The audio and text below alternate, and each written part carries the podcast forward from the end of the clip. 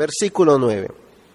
Y esto pido en oración, que vuestro amor abunde aún más y más en conocimiento verdadero y en todo discernimiento, a fin de que escojáis lo mejor, para que seáis puros e irreprensibles para el día de Cristo, llenos de fruto de justicia, que es por medio de Jesucristo, para la gloria y alabanza de Dios.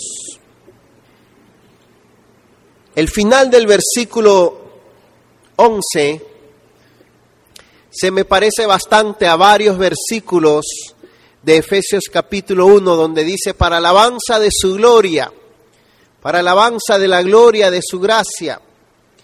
Aquí termina diciendo todo lo anterior es para la gloria y alabanza de Dios. Todo lo que acaba de decir. Y acaba de mencionar varios ingredientes que deben existir en nuestras vidas, que deben crecer y desarrollarse en nuestras vidas para que podamos vivir para la gloria de Dios, para que podamos glorificar a Dios. Y queremos ver varios de ellos. Pero antes veamos qué estaba diciendo Pablo desde el versículo 3. Pablo comienza a dirigirse a los filipenses con expresiones tiernas, efusivas, de amor, de gratitud y de gozo hacia ellos, ya que eso es lo que les ha proporcionado a Pablo y a los filipenses la comunión que tienen en el Evangelio.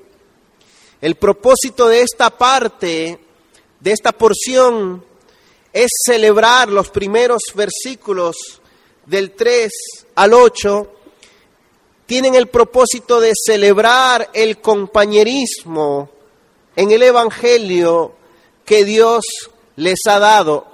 Y Pablo no tiene a menos de usar bastante tinta para resaltar ese amor mutuo, fraternal, resaltar esa comunión, la cual es un precioso fruto del Evangelio.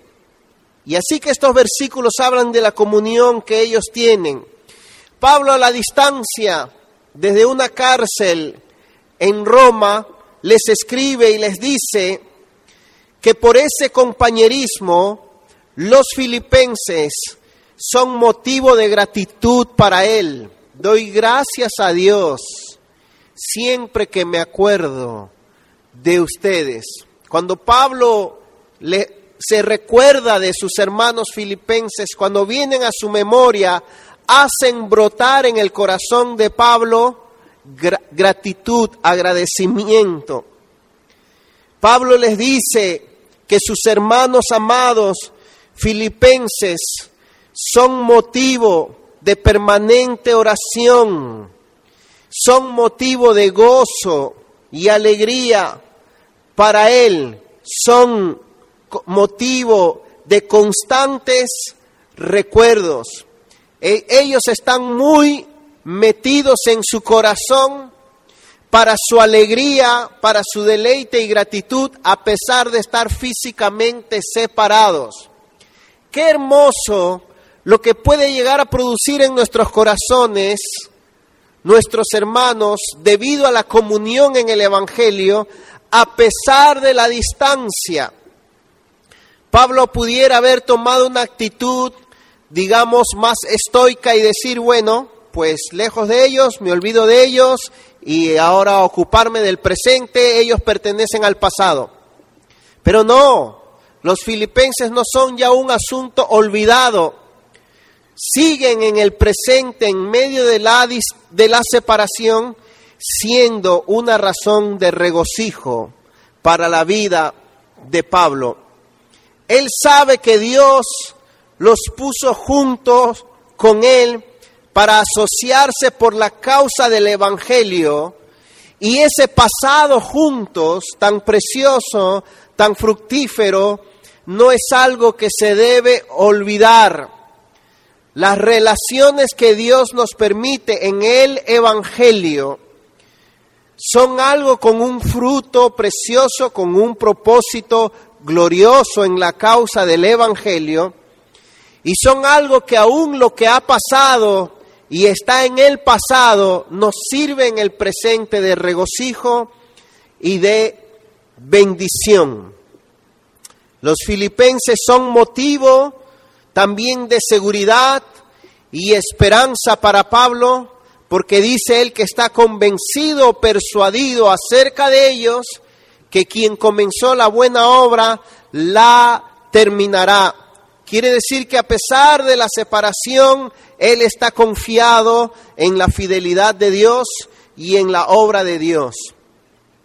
Él los añora, los ama, está unido a ellos por el entrañable amor de Jesucristo. Ellos tienen un lugar muy especial en su corazón. Y por eso es que Pablo es pródigo y abundante en expresar el añorar, los quiero, los extraño, los amo, ustedes son especiales para mí, Dios me ha bendecido con sus vidas, etcétera, etcétera. Dedica varios versículos a esas expresiones por causa de su comunión con ellos. Sin embargo, después de reconocer y celebrar la comunión y el compañerismo en el Evangelio, Pablo reconoce que esa participación unida en el Evangelio tiene un propósito y un propósito de crecimiento o desarrollo. Y eso es lo que vemos a partir del versículo 9. Dice, después de dar todas sus expresiones afectuosas, dice, y esto pido en oración. No solamente hay entre ellos comunión en amor, sino también en esa comunión hay un propósito bien claro. Y Pablo les comienza a decir por qué él está orando específicamente por ellos.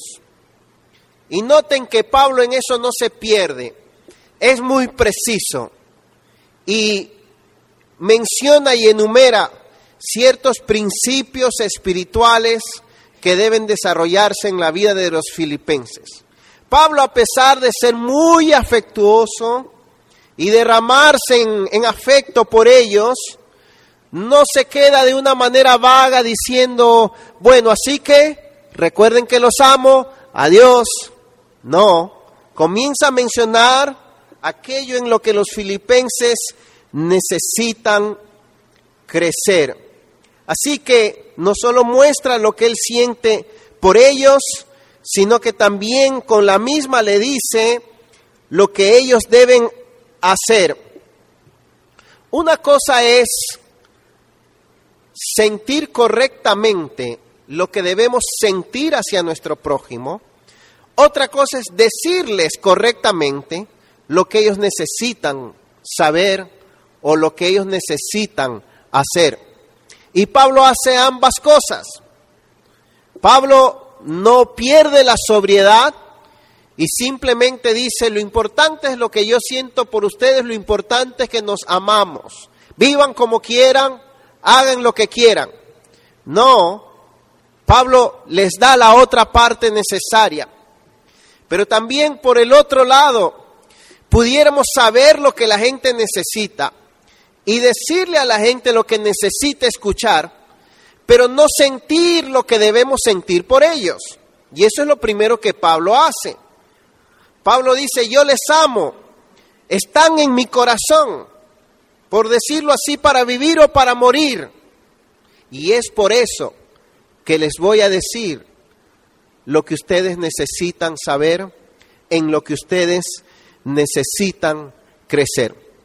Yo no sé para ustedes, pero para mí a veces eso es un dilema, es un conflicto donde a veces me siento corto. En el ministerio siempre estamos muy conscientes de lo que la gente necesita hacer o de lo que necesitamos decirle a la gente. Pero otra cosa es sentir lo que debemos sentir por ellos.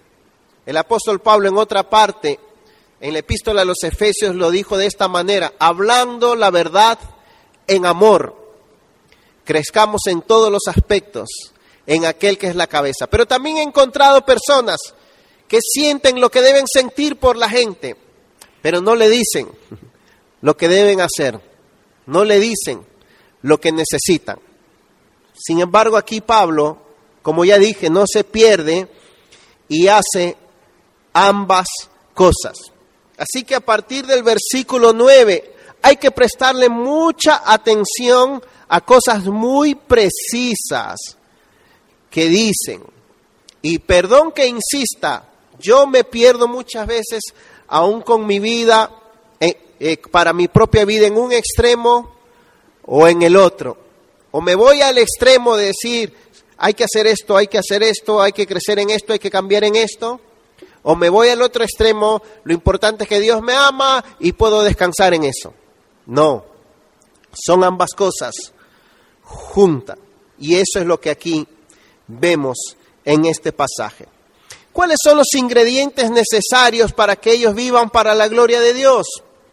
Bueno, en primer lugar, en el versículo 9 vemos el amor. Esto pido en oración, que vuestro amor abunde más y más, crezca más y más, más crecimiento o desarrollo cristiano, espiritual, significa en primer lugar amar más. Amar más a Dios y amar más a los demás. Siempre me desafía el hecho de que el primer y principal mandamiento no es hacer, sino que es amar. Y eso me desarma realmente. Sería más fácil que me dijeran, haz esto, haz lo otro. Pero cuando me piden algo que no tengo, que no brota en mi corazón, que yo no tengo la fuente en mí mismo, es un gran desafío. Los filipenses tenían que crecer en amor.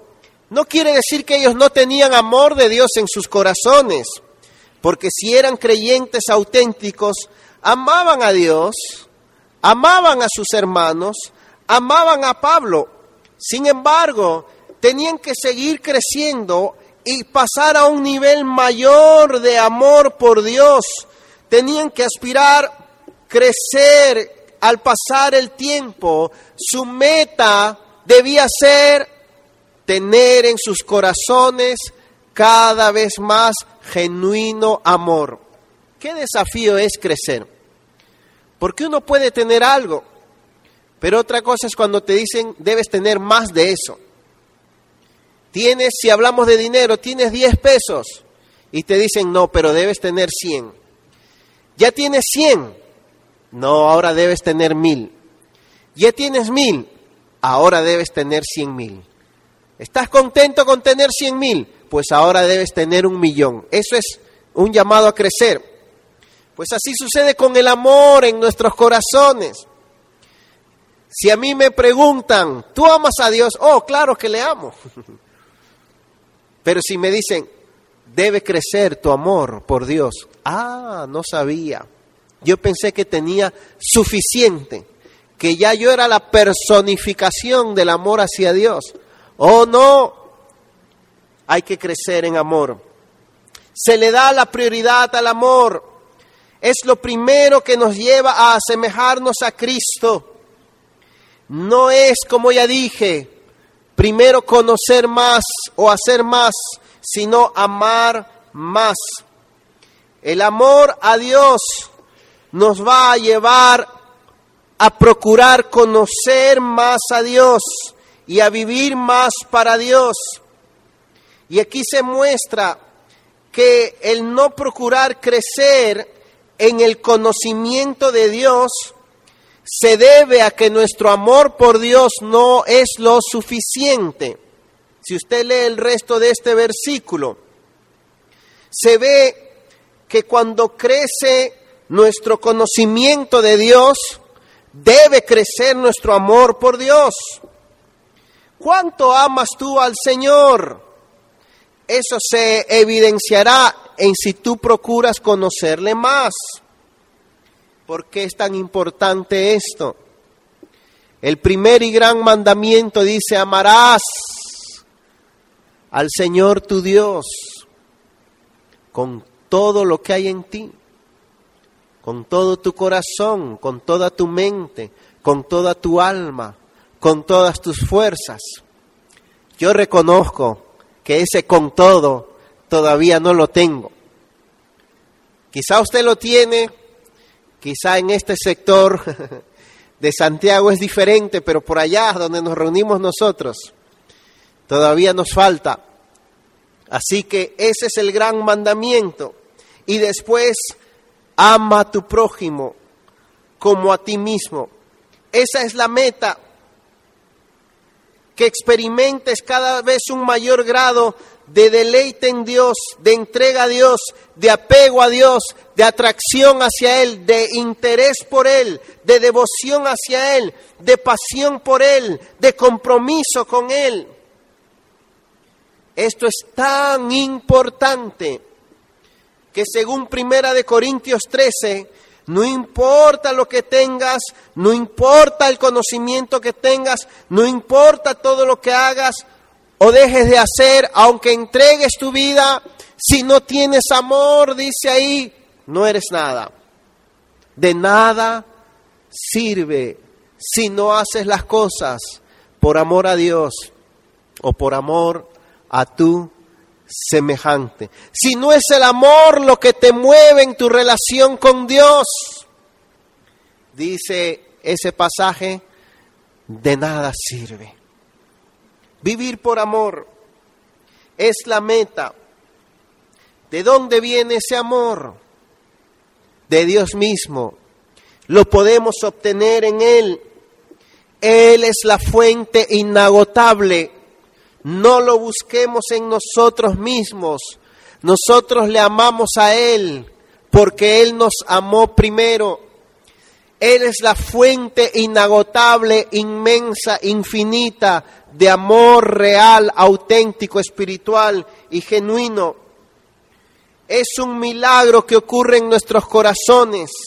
Romanos 5, 5 dice que el amor de Dios ha sido derramado en nuestros corazones por el Espíritu Santo que nos ha sido dado. Así que es en Dios que yo puedo buscar aquello que Él mismo es. Ahora, si ustedes observan ese versículo, ese amor se debe manifestar en crecer en el conocimiento verdadero. Y ese amor se debe manifestar en crecer en discernimiento o buen juicio. Porque dice que vuestro amor abunde aún más y más en, en conocimiento verdadero y en todo discernimiento. La, la palabra en puede significar que tu amor esté arraigado, sujetado en todo conocimiento verdadero y en todo discernimiento. O sea, es un amor alimentado por el conocimiento de Dios, arraigado en el conocimiento de Dios. Y también puede significar que ese amor se va a expresar o manifestar en procurar mayor conocimiento de Dios, mayor conocimiento verdadero y discernimiento. Es interesante que no dice ahí que vuestro amor abunde más en canciones, en gritos, aunque uno puede expresarse, ¿verdad? Pero que, que la manera en que se canaliza, en que se manifiesta, en que se realiza ese amor es en mayor conocimiento verdadero y en mayor discernimiento. Ese amor a Dios nos debe llevar inmediatamente a un mayor conocimiento de Dios. No es un amor irracional, vamos a decirlo así, infantil, romántico. Es un amor bien, bien, bien cimentado en el conocimiento de Dios y bien alimentado por el conocimiento de Dios. Ese amor no abunda en sentimentalismo, sino en conocimiento verdadero de Dios y en discernimiento. Y eso es muy importante, queridos hermanos. Pero este es el primer punto de partida, crecer en amor. Lo segundo, el segundo punto, el segundo aspecto, vamos a llamarle excelencia. El segundo ingrediente para glorificar a Dios, excelencia. Dice el versículo 10, a fin de que escojáis lo mejor. El amor a Dios que se manifiesta en crecer en conocimiento de Dios tiene el propósito de que aprobemos lo mejor o escojamos lo mejor, porque dice ahí a fin de, con el propósito de hacer lo siguiente. Si estás lleno de amor a Dios y lleno de conocimiento de Dios y de discernimiento, entonces vas a aprobar y escoger lo mejor o lo excelente, esa palabra mejor se puede traducir como excelente, para tu vida. ¿De qué vale conocer lo mejor si tu corazón no va a escoger lo mejor, lo excelente en Cristo? Si tu corazón no va a escoger a Cristo por encima de todo. El conocimiento aquí no es un fin en sí mismo, sino que te debe llevar a qué cosa tú escoges para tu vida. ¿Cómo escoges vivir para el Señor. ¿Por qué el amor con conocimiento nos lleva a escoger lo mejor? Porque el amor de Dios derramado en nuestros corazones no es un amor, vamos a decirlo así, carnal, que nos lleva a satisfacer la carne, que nos lleva a amar más nuestra carne o nuestro ego, ese amor ágape es el poder de Dios en nuestros corazones para procurar agradar a Él, amarle a Él, escogerle a Él, valorarle a Él y glorificarle a Él. Quiere decir que el amor de Dios en nuestros corazones se apodera de nuestra voluntad, se apodera de nuestras emociones, se apodera de nuestra mente y busca agradar al que amamos. No busca agradarse a sí mismo. Ese no es el amor de Dios. Por ejemplo, una cosa es la emoción cuando a mí me dan algo, me regalan algo, cuando las cosas me van bien y estoy contento y digo, wow, qué lindo, te amo, te quiero. Pero no estamos hablando de eso. Estamos hablando del amor que nos lleva a admirar a Jesucristo, a valorar a Jesucristo y a entregarnos hacia Él. Ahora bien, la palabra aquí aprobar, para que aprobéis lo mejor, no es una palabra ligera, es todo lo contrario a aprobar o, dirigir, o, o decidir a la ligera. Es la palabra griega que se usaba para probar los metales, a ver si eran verdaderos o falsos, a ver cuán preciosos eran. Es la palabra que se usaba para probar la autenticidad del dinero o para determinar el estado del clima. O sea, esa palabra aprobar es todo lo contrario a ser relativos, a ser ligeros o superficiales a la hora de decidir. No, es una palabra bien seria, discriminar concienzudamente seriamente. Y eso es importante, porque nuestro amor a Dios cuando crece y está saturado del conocimiento de su voluntad, nos lleva a seria y concienzudamente valorar y decidir lo mejor, lo que le glorifica, decidir y escoger lo más importante, escoger una sola cosa.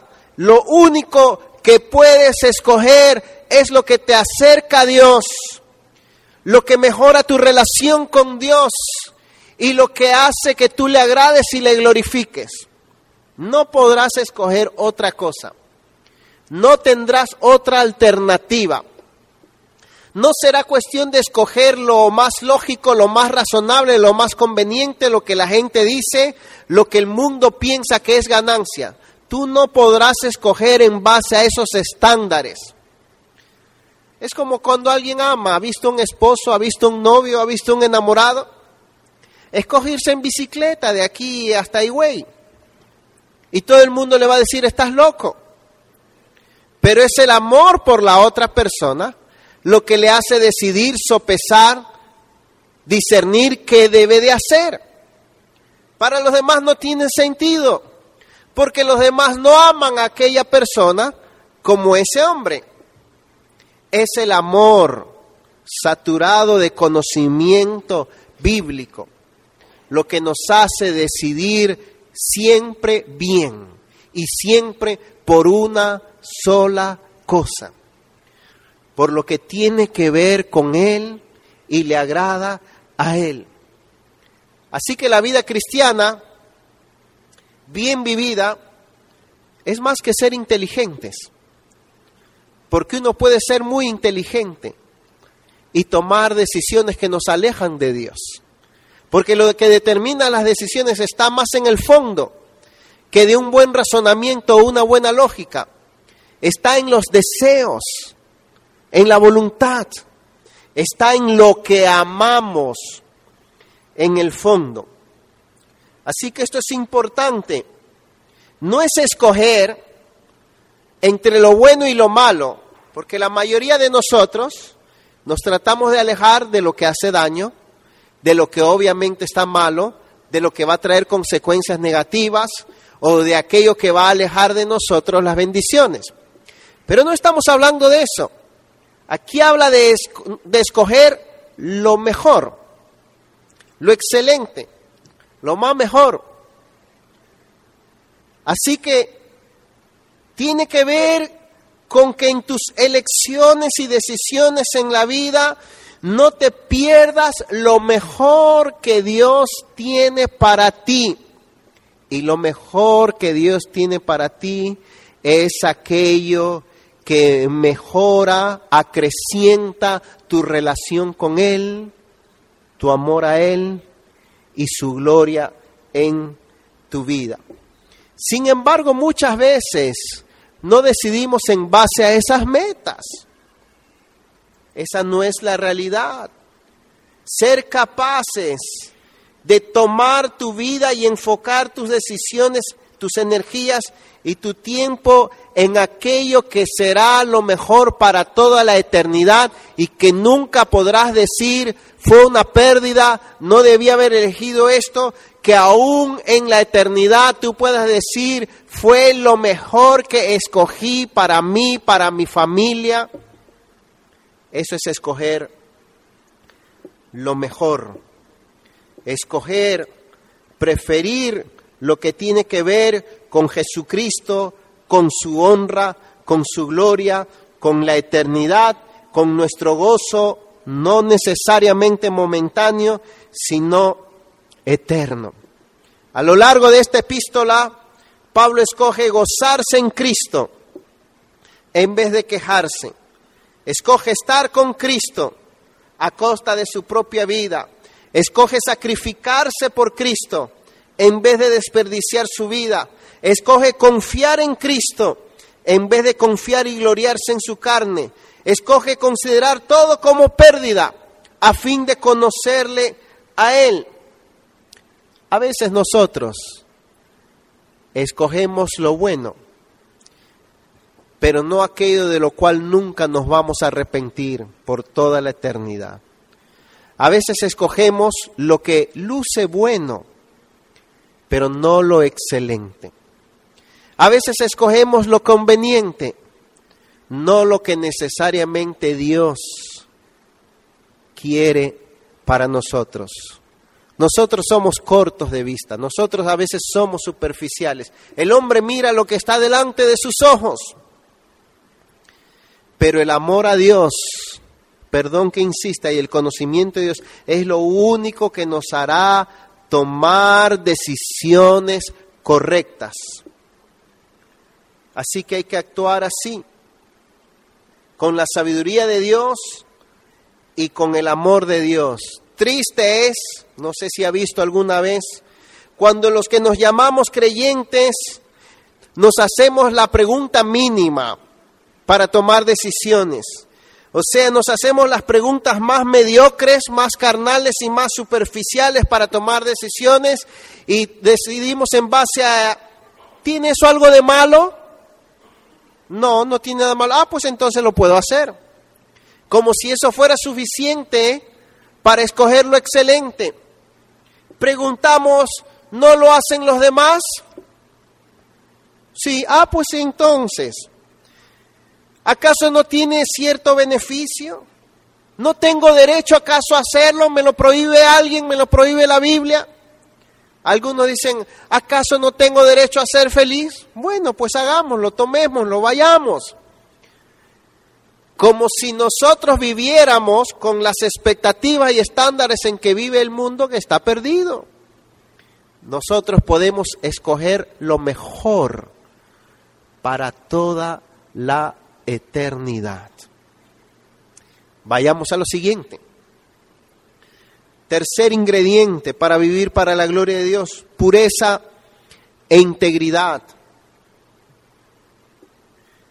El versículo 10 dice, a fin de que escojáis lo mejor y después dice, para llegar a algo más. Hay un ascenso, hay una progresión, para que seáis puros e irreprensibles para el día de Cristo. El propósito de todo lo anterior es que ellos sean sinceros e irreprochables y puros en el día de Cristo. El amor los lleva a procurar conocimiento fiel de Dios y esto los lleva a elegir lo adecuado y excelente de Dios para sus vidas y es eso lo que los lleva a ser puros e irreprochables o irreprensibles delante de Dios. Así que en parte vemos aquí lo que es escoger lo mejor aquello que nos hace más sinceros y puros y genuinos para Dios. Y sobre todo, como dice aquí, para el día que tengamos que presentarnos ante Él en su venida. No aquello que nos hace mejores necesariamente para el presente o para un propósito inmediato, sino para el día en que Él venga por nosotros. ¿Cuántas cosas hace una novia para el día de su boda para encontrarse con su esposo? Puede morirse de hambre, ¿verdad? Invierte, gasta, y el novio también, ¿verdad? Dietas, tratamientos, un régimen estricto, sufre porque lo importante es ese día. No hay día más importante en el interín, en el intermedio. Le ofrecen fiestas, le ofrecen banquete. Ven, te invito. Un chicharrón que tengo aquí que compré. Todo sacrificio vale la pena porque nada se compara a ese día. Al día en que va a encontrarse. Al día de la boda al día que se va a presentar, porque ese día la novia quiere presentarse hermosa, esplendorosa, radiante, agradable ante el novio. Ese día ella quiere ver que la cara del novio se alumbra de admiración y de gozo por ella. No hay como ese día, ¿verdad? Aunque después de ese día a veces se olvidan. Pero ese día es el importante, también en nuestro caso. En el interín no hay día más importante. No hay nada en el transcurso que puedas hacer, que puedas lograr, que puedas obtener, que se compare a ese día. No lo hay. Y todo lo demás debe beneficiarte y prepararte para ese día. Ese día ver la sonrisa de Jesucristo, ese día oír su voz diciendo bien, buen siervo fiel, diciéndote gracias por lo que hiciste, diciéndote ven, entra en el gozo de tu Señor.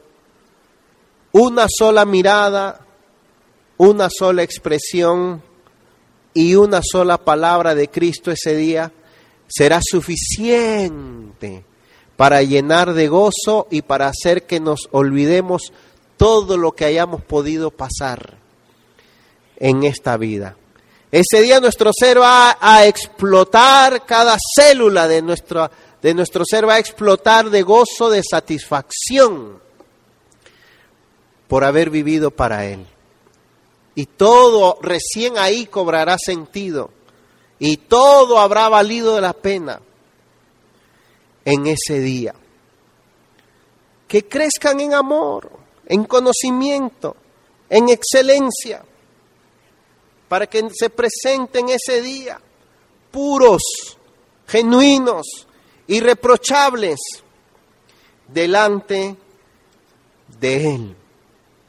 Así que esto de las elecciones y decisiones tienen trascendencia, tienen importancia, llegar a ser puros para Dios, trabajar por la gracia de Dios a través de los medios eficaces de gracia que Él nos ha provisto para que Él siga tratando con nuestras impurezas, con nuestras maldades, con nuestras mentiras, con nuestros engaños, con nuestros defectos y pecados.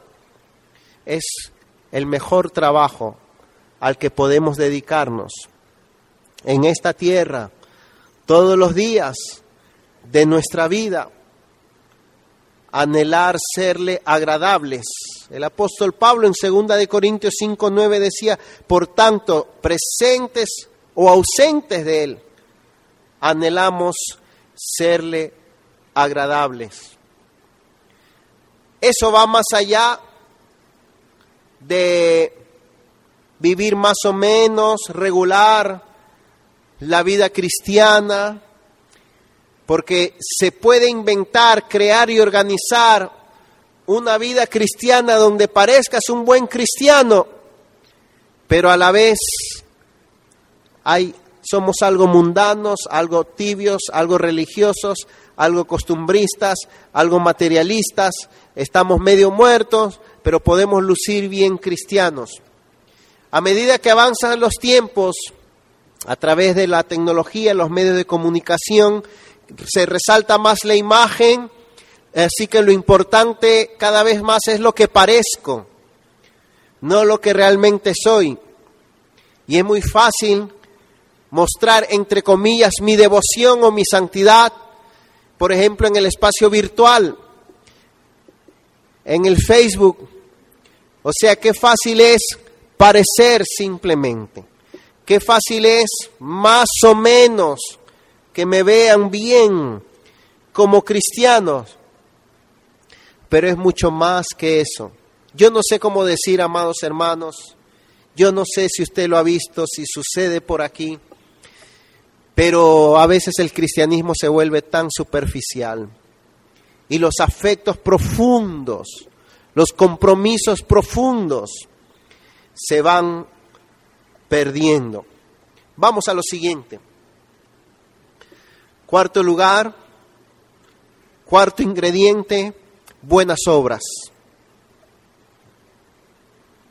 Versículo 11. Llenos de, fruto de, frutos de justicia, que es por medio de Jesucristo. El otro propósito de crecer en amor, para crecer en conocimiento, para aprobar lo, lo mejor, para ser puros, íntegros e irreprensibles, es que estemos llenos de frutos, frutos producidos por la justicia de Cristo en nosotros.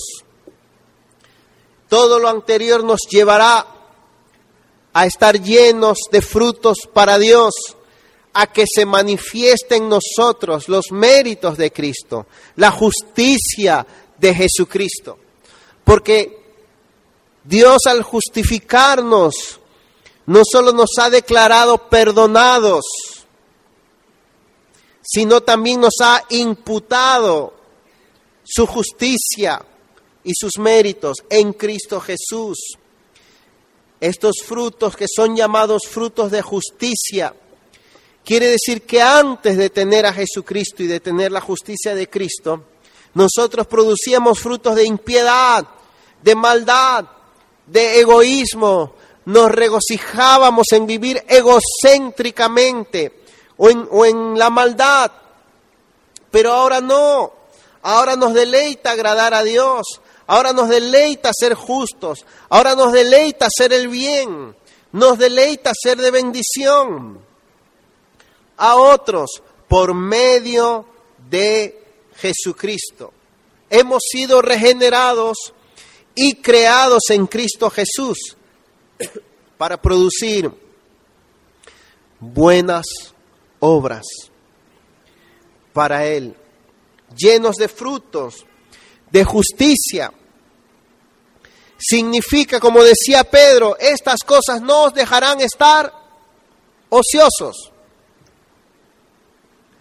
No os dejarán vivir una vida vana o inútil la meta de tu vida no será bueno, lo importante es yo estar en mi casa tranquilo y no hacerle mal a nadie.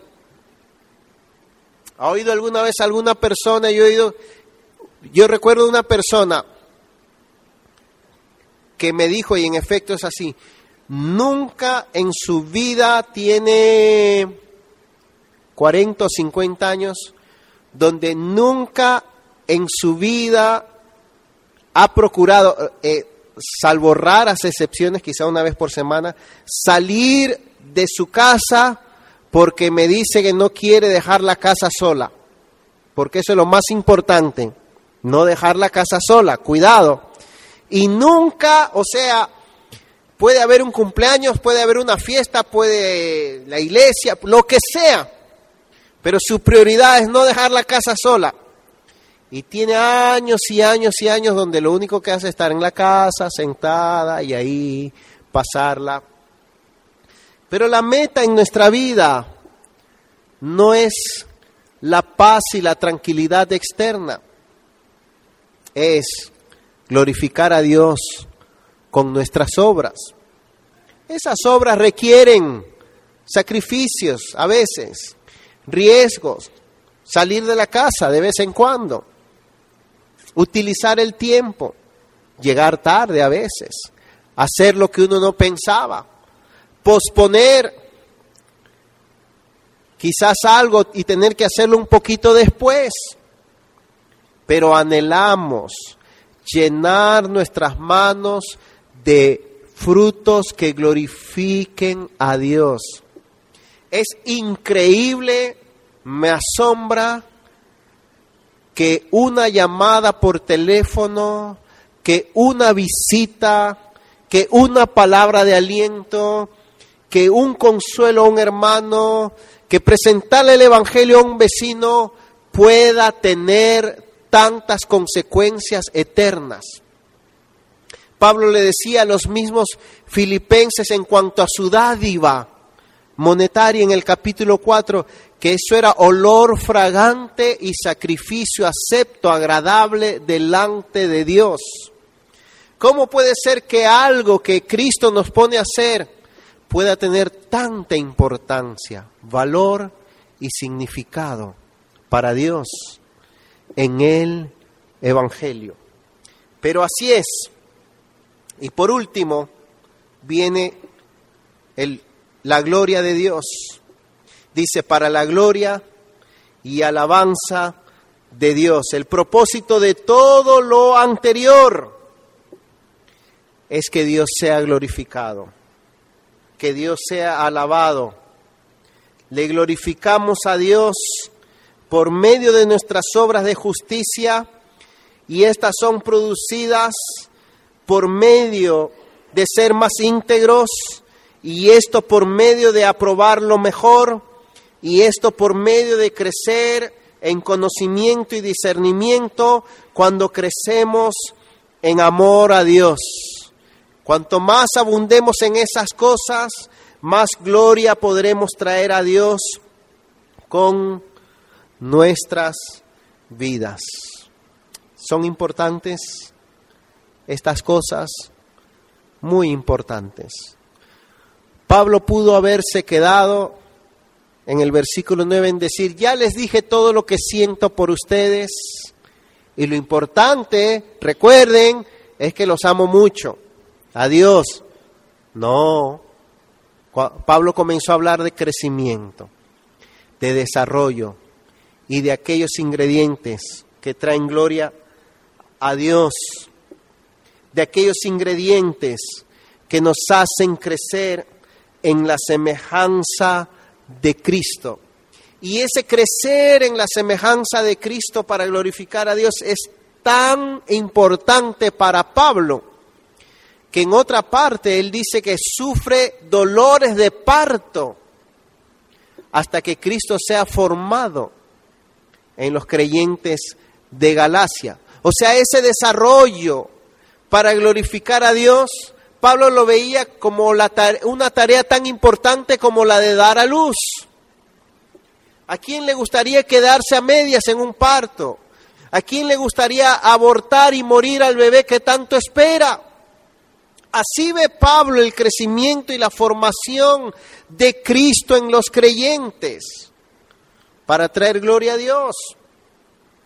Entonces, es importante muy, muy, muy importante.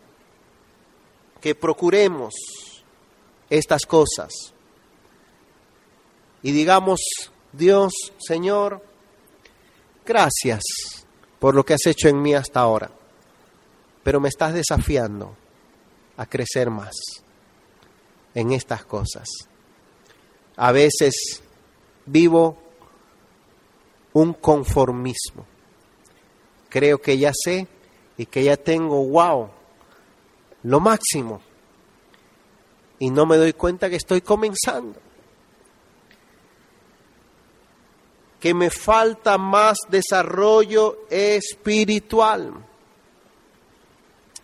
La mayor parte de nuestras oraciones, como la de Pablo, van dirigidas a estas cosas o a veces van dirigidas solo a cosas cotidianas que claro que debemos pedírselas a Dios, pero a veces nuestras energías, nuestro tiempo y nuestras oraciones están demasiado enfocadas en las cosas cotidianas y no en estos ingredientes, no en estas virtudes. Así que tengo que yo, de verdad, que pedirle a Dios que me ayude a valorar y a procurar mejor estas cosas.